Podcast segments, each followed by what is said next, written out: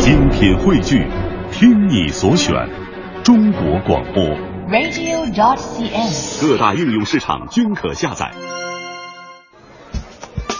什么时候起，我们身边早已悄悄被这样的声音占据？现在什么工作啊？什么时候买房？挣多少钱呀？什么时候结婚呀？交女朋友？没什么。现在什么工作啊？不经意间，一种隐形的捆绑将我们牢牢拴住，动弹不得。当我们面临毕业、面对社会、初次来到不熟悉的城市迷茫时，是否还记得小时候心中那无数个天马行空、美丽无比的梦想？我要当艺术家，我要当音乐家，我要我要当科学家。拒绝一成不变的生活，反抗死板无趣的价值观。只有一次的生命，爱上这样精彩激烈，属于自己的人生故事，只能留下自己最独特的轨迹。完成工作室全新系列，有故事的人用最真实的故事展现最精彩的人生。完成工作室全新人物访谈系列，有故事的人，节目主持人张云远。今日采访嘉宾木森。木森十多年来从事建筑遗产保护工作，他和朋友们组成的天津市建筑遗产保护志愿者团队，足迹遍布天津每一片历史街区。他们几乎走遍了天津所有的历史区域，为众多鲜为人知的历史建筑获得了依法保护的身份，举报了近百起非法拆除、破坏文物、历史街区及历史建筑的行为。二零零八年。他所率领的志愿者团队获得首届薪火相传中国文化遗产保护杰出贡献奖。二零零九年，木森获得二零零九年度文化遗产保护杰出贡献奖。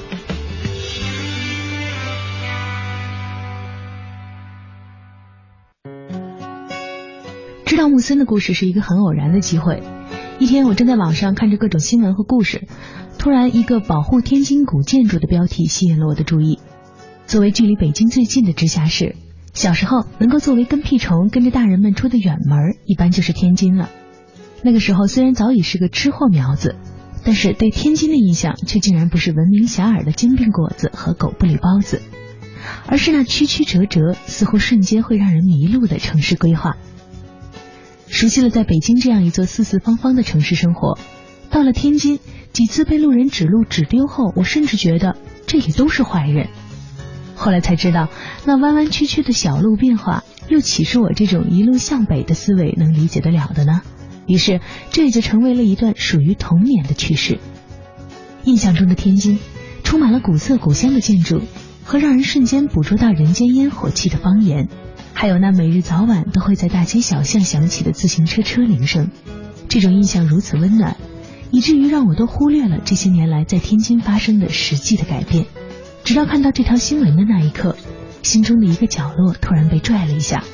那些古建筑怎么了？为什么提到了保护？于是我立刻点开了木森的故事读了起来。这一读就坚定了我一定要请他来节目做客的决心。虽然之前联系了几次，并且在网上已经看过了照片，但是见到木森时，我还是有些意外，因为作为一个十多年来一直从事着建筑遗产保护工作的人来说。他未免有些太温和和文艺，文质彬彬的样子，脸上还带着清朗的笑容，实在让人很难和那个传说中为了保护古建筑不惜几次上书的热血青年联系起来。但是穆森却笑笑说：“谁让我爱这座城市呢？所以再难的事儿，硬着头皮也要做下去。”我这才知道，原来我们今天的故事会从爱来讲起。开始看到木森的故事是通过网上的一篇报道，让我知道了还有一批人在做一件可能我们生活当中觉得总该有人去做，但是自己一直没有开始去行动的事儿——古建筑保护。嗯，你当时是怎么想到了开始做这么一件好像给人感觉应该是别人去做的事儿？实质上只能说是机缘巧合。嗯，因为我觉得呀，每个人少年时候呀，他都有一个人生定位。嗯，或者说是对自己未来发展的一个梦，嗯，青春嘛，少年嘛，嗯、那个时候应该是人一生当中最美好的梦，最美好，而且是完全社会对于少年来说，它是一个完全未知的，对，都想去展开翅膀去探索，探索这个未知世界，嗯。恰恰那个时候的我呀，嗯。有一个和同龄人不大一样的，嗯。因为我们那代人呀，基本上那个时候大家喜欢玩玩大球游戏，嗯。或者玩一些个那时比较时尚的东西。嗯。那时候我喜欢骑着自行车呀，嗯。转，骑因为车转啊。我在天津呀，嗯。我的家呀，应该说在天津偏郊区点，环城四区，嗯，离天津城区大概十公里左右，有一定十公里骑车可不近啊。对呀、是在那个倒退十多年前来说，十公里左右应该说是一个很遥远的距离了。嗯啊，以前都是家长带着坐车去看，后来总觉得一进城那感觉非常好，因为那时天津城是很漂亮的，嗯。因为我们经常说天津呀、这座历史文化名城呀，嗯。它是古今交融，中西合璧，嗯。大家都知道天津有九国租界区。嗯。除此之外，天津还有一个完整的老城区，嗯，所以从童年开始就认为天津城市里边的环境啊非常好。非常好。所以后来在小学三四年级的时候呀，嗯就有了一辆自行车，嗯，骑着自行车呀就开始今天闯世界去了是吧走两公里。嗯明天走四公里，渐渐的也没人带路。那时也没有手机导航，也没有地图，就是按照记忆去走。嗯大概到初中的时候呀，基本上就可以很顺利的骑着自行车嗯在天津老城区里边，应该说是按我当时的来说就翱翔。我记得你之前在那个采访里面曾经说过对天津这个城市的印象，嗯。你用了一个“慢”这个词，就说天津给人感觉是一个生活很悠闲，然后步调很慢的城市。在你刚才这个描述里，我觉得一个少年啊骑着自行车，然后在这样一个步调很慢的城市里骑，一边骑车一边欣赏整个城市的这种景色，听起来就特别有诗情画意了。实质上也是我个人的一种成长。我对这以前呀，对我们生长的城市呀，这感觉认为家是什么？嗯家就是我们家关起门来，我们家几口人，嗯是我的家。从那个时候开始，我才意识到天津是我的家。为什么？嗯我非常依恋它。嗯，它很美很。美，按今天的话说，实质上不是慢，是生活的宜居。嗯外边是一个很喧嚣的大马路、大城市，但一旦走到老城区的时候，你会发现呀，两边的古树参天，嗯。绿荫可以把树都给遮起来。嗯。很多老年人坐在树下，坐在胡同里去下棋，嗯。聊天，嗯。啊，那个感觉，按今天专业来话，它的街道尺度非常宜人，实际上对嗯。人的这种感受，一下子就可以放松下来。我嗯记得很清楚，因为那个时候无论春夏秋冬，哪怕是夏天，嗯。也走，但夏天是多雨的。嗯我那时基本不用带雨衣，只要听到打雷了，嗯就拼命的骑，骑到像天津大沽北路呀，或一些个小巷子里呀，嗯它那个树完全可以把很窄的路给遮上。嗯你站在树下，身上即使淋湿一点，我觉得，因为夏天也是也是喜洋洋、美滋滋的。对什么时候感觉到知了开始叫，嗯然后阳光透过树荫打下来，五彩打下来之后呀，嗯才意识到雨停了，嗯可以继续走了。嗯实际上，这转了几年之后，逐渐的对当时不明白，只能说是越来越依恋。如果有几天不转，心里就是没有着落感。嗯后来到了大概是在九八九九年左右，嗯那个时候我也十六七了，嗯忽然发现这座城市要变，因为城市开始在九八九九年，好像是全国很多这个大城市都开始对改造啊，开始翻新啊。我们的整个城市化完全到了一个最高潮的时候。对我们管这个叫做进步哈。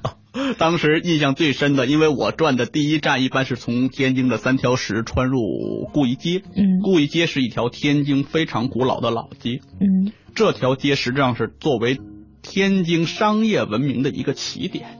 嗯。那时候非常依恋，忽然发现这个街感觉不一样了，贴出了拆迁公告。拆迁公告好像在这种老街里面，应该属于一个特别有排异性的那么一个东西哈，特别显眼。那按今天的话说，如果我们走到任何老街有拆迁公告，大多数人会认为可惜。现在直接就写一个拆字嘛，对呀是吧？写一个拆字，然后画一个圈儿。第一次看到拆迁公告，我记得很清楚，在骑车出来的时候，整个人感觉他身子发沉，心情很心里觉得好像一下会缺了一块很不好，脑子里就想象说，如果这一片拆意味着是什么？没了，没了之后，以后我去哪儿？这是我嗯人生第一次感觉到家要没了。嗯，实质上按今天的话说，不就是乡愁吗？对，但是那时候心里，作为一个十六七岁的孩子，嗯我们能做什么呢？只能说是每天，甚至有时逃课，嗯，多来多看几眼多看几遍。有时号召同学说跟我一起骑车到哪里玩儿去。嗯一开始同学还跟着去，还觉得可以，但后来觉得太无聊了，而且大家骑得很累，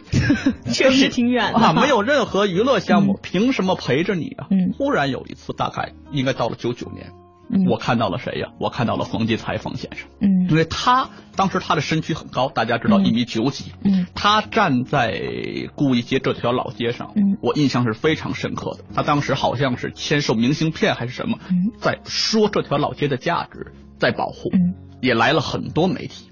当时媒体拿着一些照相机在拍，嗯我忽然意识到有人在保护，就是突然意识到，除了去多看几眼，然后缓解自己乡愁之外，好像有另外一个方式。对，而且有人在做做了。以前只在上学课本上学过冯骥才先生的文章，知道嗯他是一个作家。嗯今天忽然发现他像一个英雄人物的一样，站在我非常心驰神往的老街上。他提出要保护，他说的那些话，正是我心里想说却表达不出来的。嗯但是当时很胆怯，嗯啊，毕竟那个年纪人呀，站得很远。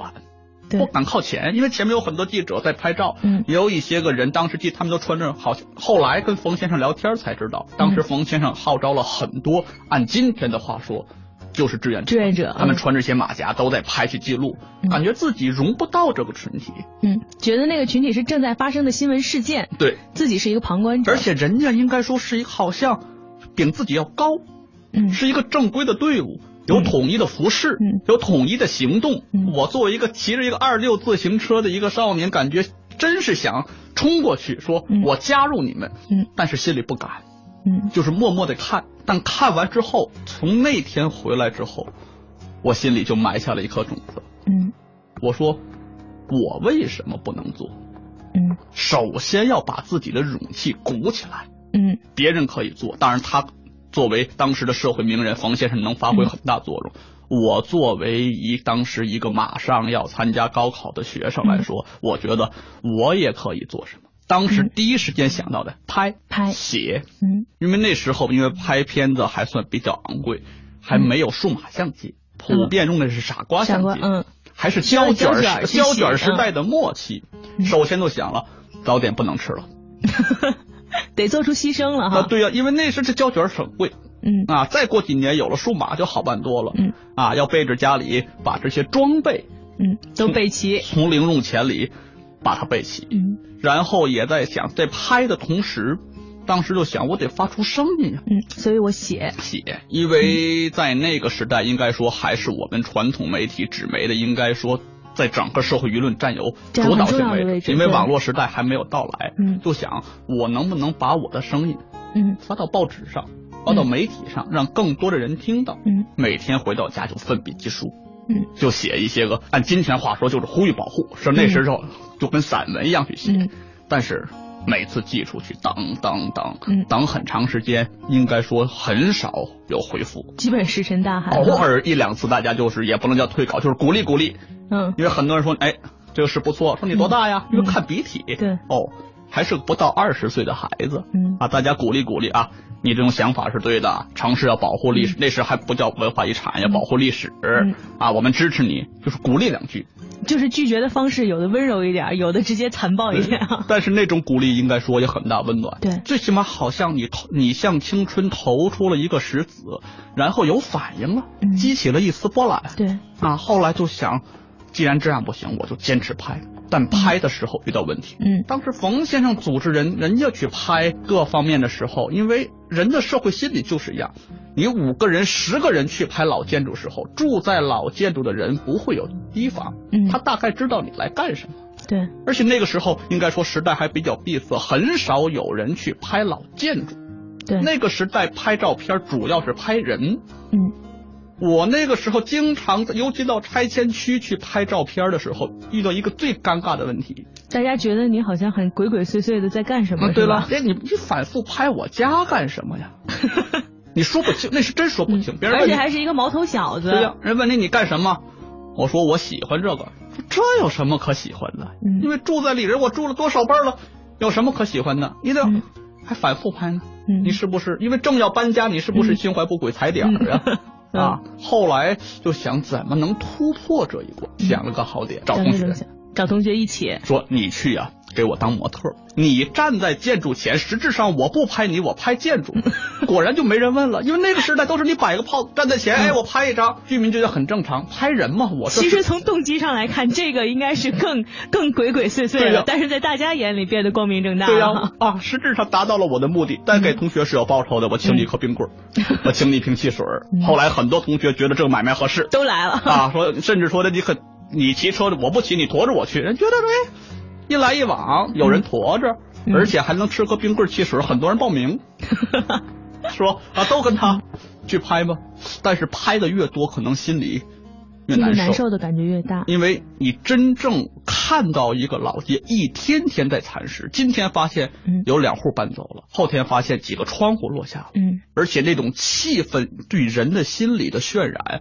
我感觉这个城市一点点在死掉，嗯，不用“死掉”这个词，但是其实有的人啊，嗯，可能像你那些可能并不关注这件事情的同学，嗯，或者对那些可能住了几辈儿，然后在这里面觉得要搬走了，觉得这个房子没有什么的这些人来说。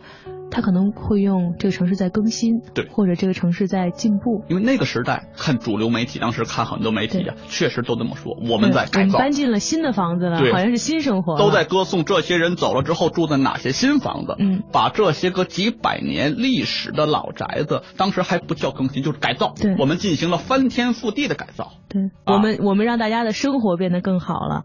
好像那个老房子就变成了不堪的过去的一部分，变成了实质上变成了我们走向进步的一个牺牲品。对，用今天的话说，实质二者是不矛盾的。但那个时候我们往往舍弃了它，拿它当成一个无辜的牺牲品。对，但就在这时候，应该我清楚的又意识到一个问题：居民们的整个心态呀，嗯，在发生变化。嗯，一开始要走的时候，大家愿意，嗯，欢欣鼓舞的，因为要搬进新房子了哈。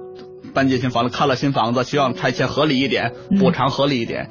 但真要快走的时候，已经有几户走，还有几户尤尤其老人，我基本上看到他们脸上的一丝愁云，不舍。还可以走进跟他们一些聊天，我觉得那些聊天对我也很大启发。他们开始慢下来给你讲这些历史。我记得你在采访的时候曾经说过一个特别让人听了以后又触动又感动的话，说。很多居民在搬走之前都想把所有的砖每一块砖都看一遍，对，这样将来做梦的时候能梦到它。这是后来，因为后来我正式从事这几年前了，嗯，已经从事这个比较成熟的时候呀，我就想把当初那些个启发我的老居民请回来，我们搞了一个叫温情邻友会，嗯，就是找一些个已经拆完的老街区，老邻居已经走散了十多年了，嗯，我们找一个地点，通过电台，对呀，通过报纸发通知说你们回来。聊聊天喝喝茶，整个地点全免费。我们，大家都回来之后坐在那里聊天我觉得那些居民在过了十年以后说出的话来，到今天也是很打动我。嗯，他们没有太高的一些文化。嗯，当时就是刚才主持人说的这个问题，其中有一位居民站起来就说：“说当时拆的时候呀，真是天天盼，住了多少年了。”儿女要结婚了，但真正说是都签完了补偿之后要走的时候，说那时候人还上夜班，上上晚班，因为三班倒。说每天下了班之后，说他们当时心态跟我一样，说下班骑车回家就无精打采的，晚上睡不着觉，就围着胡同去转，一圈圈转。他说我转的时候也发现很多邻居也在漫无目的的转。因为我们生活在街区几十年了，几辈人了，大家相互嘲笑，说你干什么呀？晚上用天津话说，你跟夜游神一样。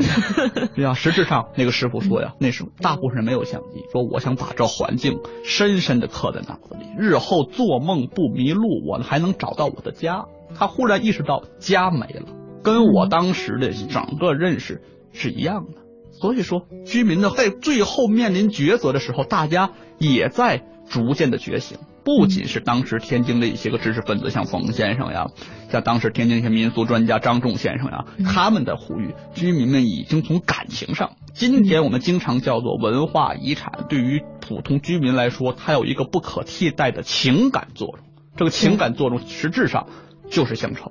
对，其实也正好是你原来小的时候，你骑自行车的时候好奇的那个问题，就什么是家？对真的当你搬走了之后，好像住到了这种我们现在理解的更更现代化的这种高层居民楼之后，反倒没有原来那种邻里之间的，然后街坊之间的就人与人距离老房子给非你那种常近感觉。。因为我刚进街区拍照的时候还要找理由找模特儿，后来不用了，发现那些人他拉着你跟你讲，因为他也有种不舍，他对不舍的唯一一种方式，看到有陌生人来了，嗯你这时两个人可以交流，他给讲，我从我爷爷住在这里。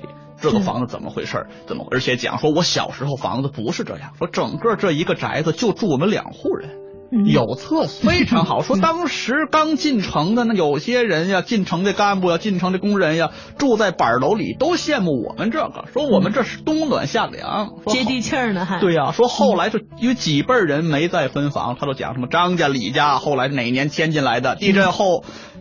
别的房子坏了，我们这房子没坏，他们就迁进来。迁进来之后，他们又繁衍生息，又建了三代人都要结婚，说把走道都盖上房子，说今天成这样。我意识到，实质上这是老建筑无罪，是我们强行给他加了过多的负荷。就跟我们今天说一个老人，这个老人八九十岁了，他本来应该颐养天年。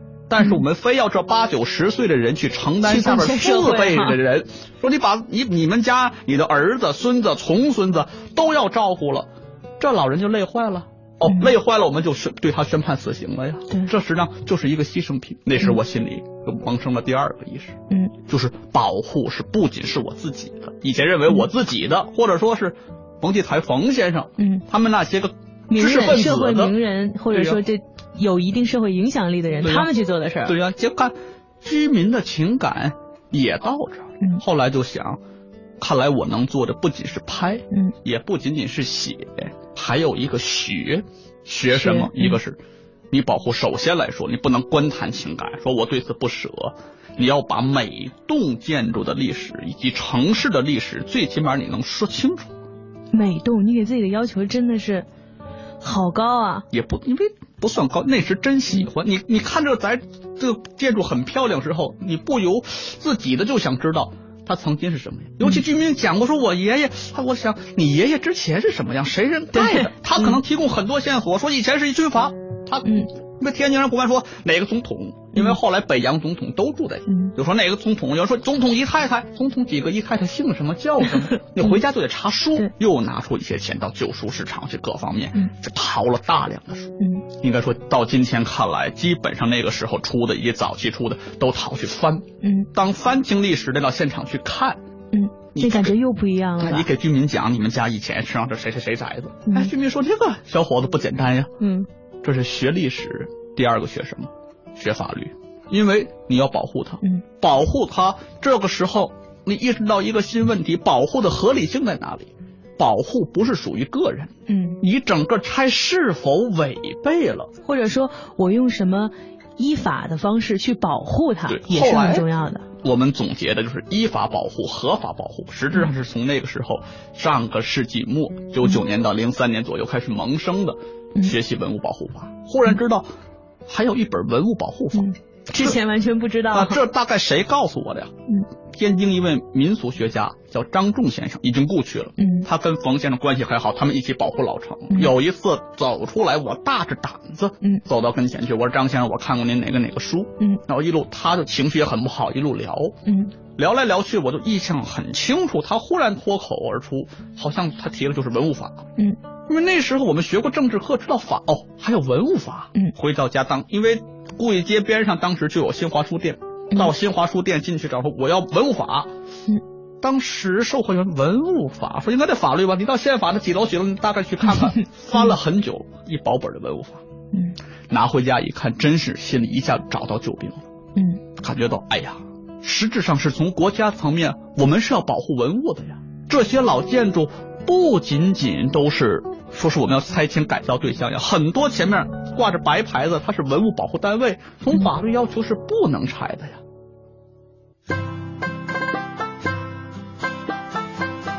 您正在收听的是凡尘工作室全新人物访谈系列《有故事的人》，精彩稍后继续。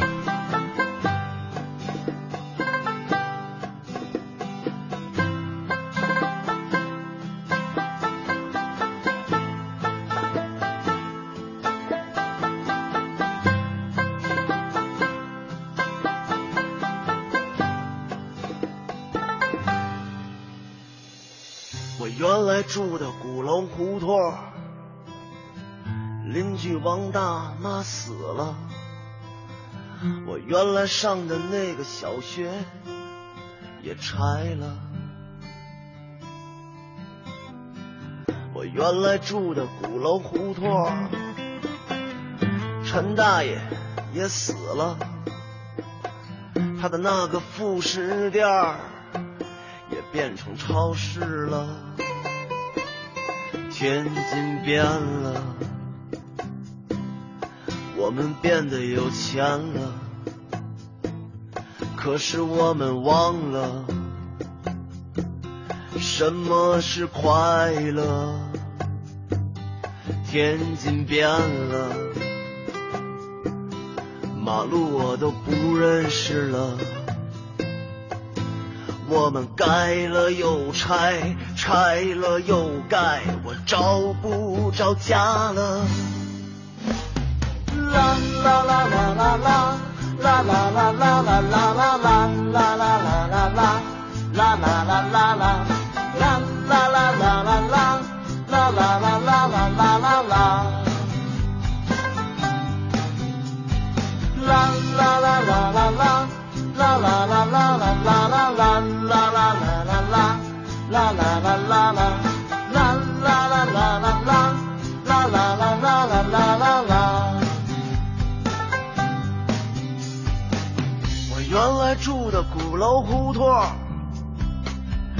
竟是城上城了。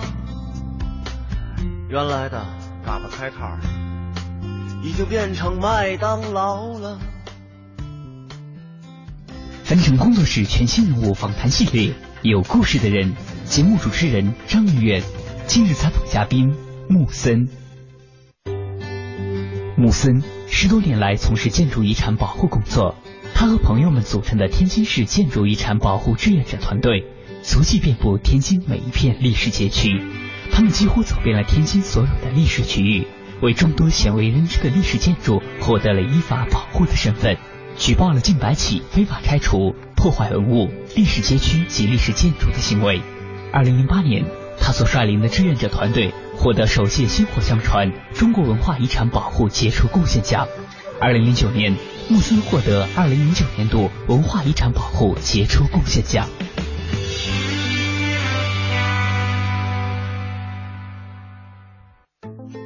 森是土生土长的天津人，大学读的是戏剧影视创作。建筑遗产保护是一项志愿者工作，多年来，他一直用戏剧影视评论的收入投入到建筑遗产保护的工作中。用他的话说，这项工作永远优先，几乎占用了他绝大部分的精力和时间。当我问他这样身份的分裂会不会有些累的时候，他笑笑说：“当有那么多人对你投以关注和期待的目光时，你身上自然就有了使不完的劲儿。”我现在每天想的就是怎么才能回报那些曾经帮助我的力量，哪儿顾得上累呢？当时其实有很多是文物保护单位也被拆了，对了，所以后来就开始走向举报。这大概就这时古整个故意街拆的很快，已经都拆平了，开始拆。就是在大家心绪难平的整个过程里，从自己照写稿被退稿，然后到开始觉得有了另外一套方法了。实质上。现在想很简单，就因为拆迁的速度快，快，嗯，变化的速度快，也激发着我学习的速度快，认识不断在提高。如果没有这个时代的推动，可能走不到今天，嗯，对吧？一点点意识到了，每天都拼命在学。当我基本上懂得掌握文物法，懂得去找文物部门去举报的时候，我已经到了大学了，我已经二十出去了，而且当时故意街已经没了，天津整个。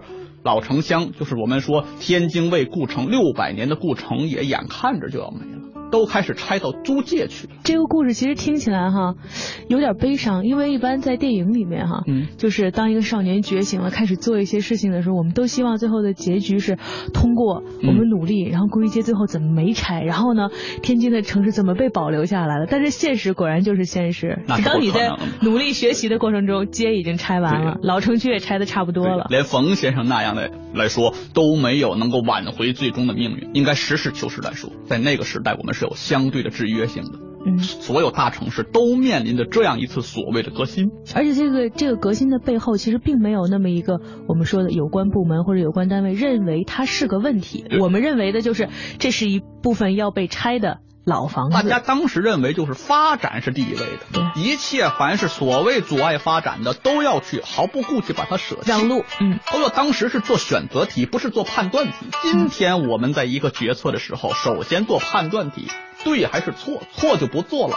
那个时候是选择题，你选 A，B 就没有了。对，所以后来就举报。到那个时候，渐渐的来说，就懂得找文物部门举报了。嗯，但又面临了一个新的问题。嗯。身份问题，身份问题。你学会法律，但那时候基本上在全国各地没有人去提公众参与。你想，这都十年前了，不是九九年，大概在零三到零五年左右了，都十十年前或十一二年前。志愿者也是大家普遍说是整个我们地震奥运之后。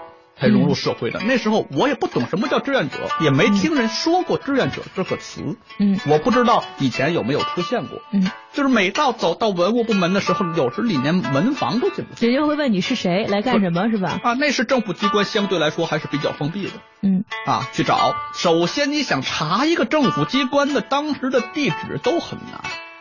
嗯，啊，也不懂用幺幺四各方面去查。整个问了好多人，终于去查，有时走错路，查到之后就抱着拿着文物法，当时用报纸包着去找。找的时候，人家问你干什么，说哪哪哪要拆。嗯，当时门房就说那那你等着，你别进去了，打电话，因为每个部门呀都有办公室接待信访的，下来两个人弄个本去记，嗯，姓名，然后如何如何，带身份证了吗？带身份证去看一眼，他填那表格，然后问你反映什么问题，然后说。当时说哪个哪个老建筑是我们不可移动文物，面临拆迁，人家也记。后边紧接着一个问题，你是那的居民呀？我说不是。你说那就给人感觉你是闹事儿的。马上人抬就是很诧异眼光看着你，说那是你们单位呀？我说也不是。那跟你有什么关系？就他马上就认为，即使从信访角度你不够主体资格。嗯。我说不是我的我就不能提吗？它是文物呀，文物应该保护呀。嗯啊，我举报，希望你们干预啊。当时人家说，跟你有什么关系？对，当时的概念就是这件事情跟你有切身利益关系的，对，才是你可以并且就是应该正常产生问题的。对呀，所以后来可能人家都不给你立案，就简单的就一看这个人比较难缠，简单的敷衍两句行。我们跟有关部门，跟那他当时话叫属地管理，我们跟哪个区的部门说一下，你回去吧。回去之后一两天看还差，又去了。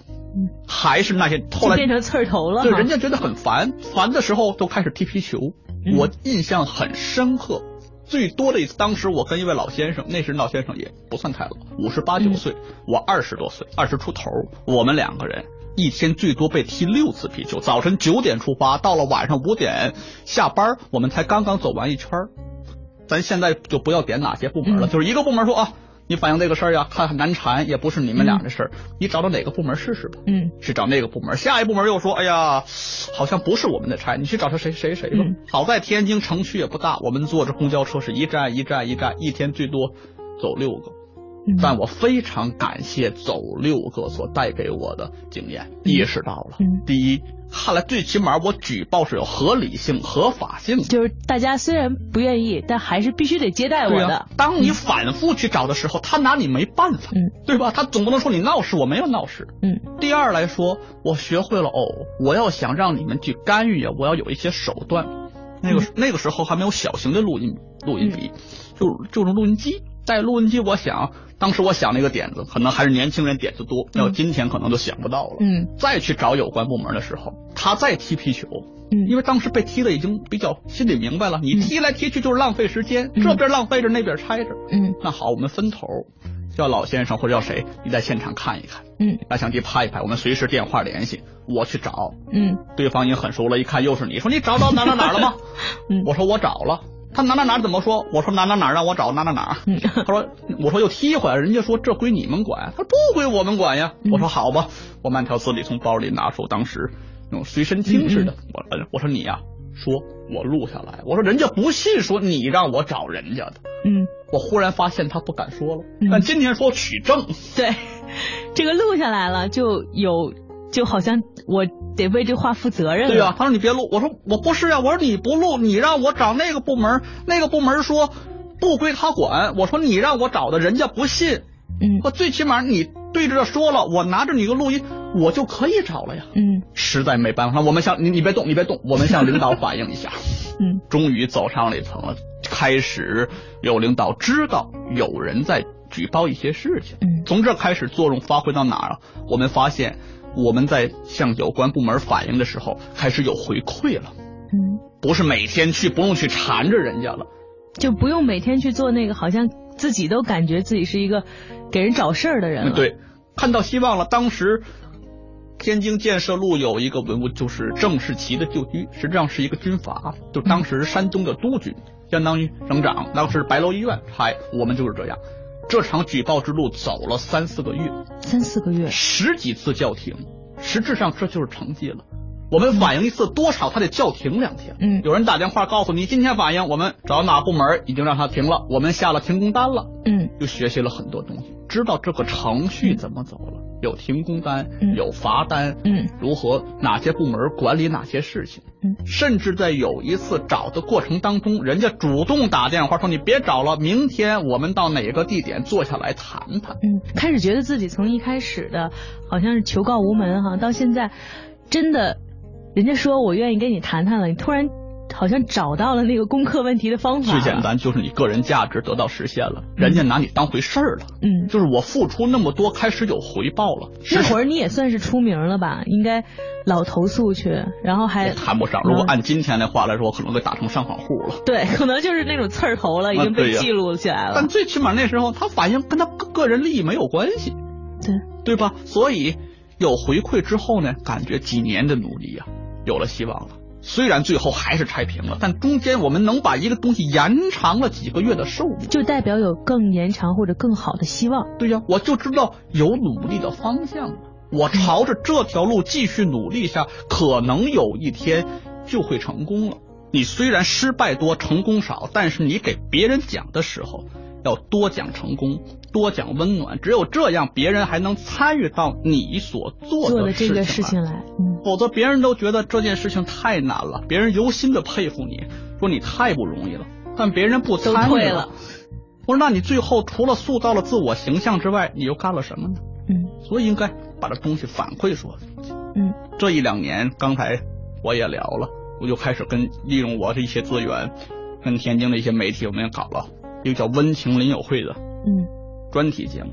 除了把大家定时聚起来，嗯能保证每个礼拜有一个小时，通过天津的电台广播直播，就讲这些老建筑、老故事，讲一些文化遗产保护的常识，跟很多人能建立一个信息沟通的平台，而且把大家的声音反馈过来，甚至于说，有时候居民对你的信任到哪种程度？家里房子坏了，找房管房管站找时还没给修车，的找你，嗯，所以大家处的跟一家人一样。所以我觉得，我今天走到天津的一些大街小巷里，虽然跟我十几年前走的已经不一样了，但有一点我认为这十几年无悔，而且我认为这个城市就是我的家，我可以很骄傲的跟我同行的人讲，这是哪条街，曾经这条街是什么样。曾经他可能要拆，是经过我们是哪些人的努力？我讲，他建筑跟我之间确实都开始产生故事了。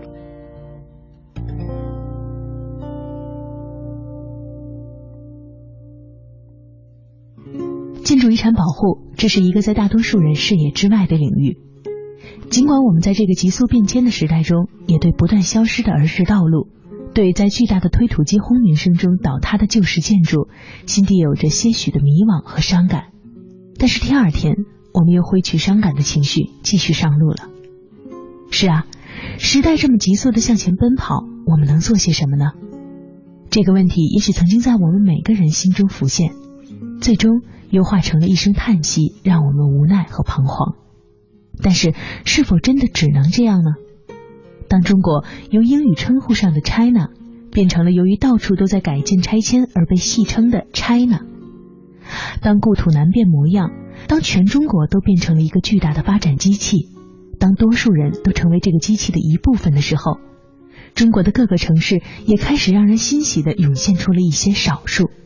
我们在广州看到安宁路保护小组，在长沙看到保护古城墙小组，在北京看到北京文化遗产保护中心，而在天津，我们也看到了天津市建筑遗产保护志愿者团队，一个由志愿者组织开创的文保界的天津模式。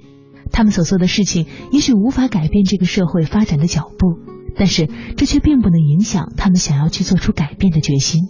虽然看似光亮微弱，但他们却依旧坚持着用自己的行动，在此时此地保护着他们的新故乡。我相信这些点点光亮一定会影响越来越多的人，一起在建设美好未来的同时，开始保护那个在我们心中永远不会褪色的故乡。感谢您收听今天的节目，欢迎您明天同一时间继续收听凡尘工作室更多精彩内容。想到我们曾经在西开教堂那些快乐的日子，丢一粒石子在莱茵河中，那溅起的浪花击到了我的心脏。今夜的天津会是个什么样子？凡尘工作室全新人物访谈系列，有故事的人，总策划王小晨，执行策划张云远。制作人王瑞南，请把我遗忘，带着你那从未有过的慌张。天津今夜，请把我遗忘，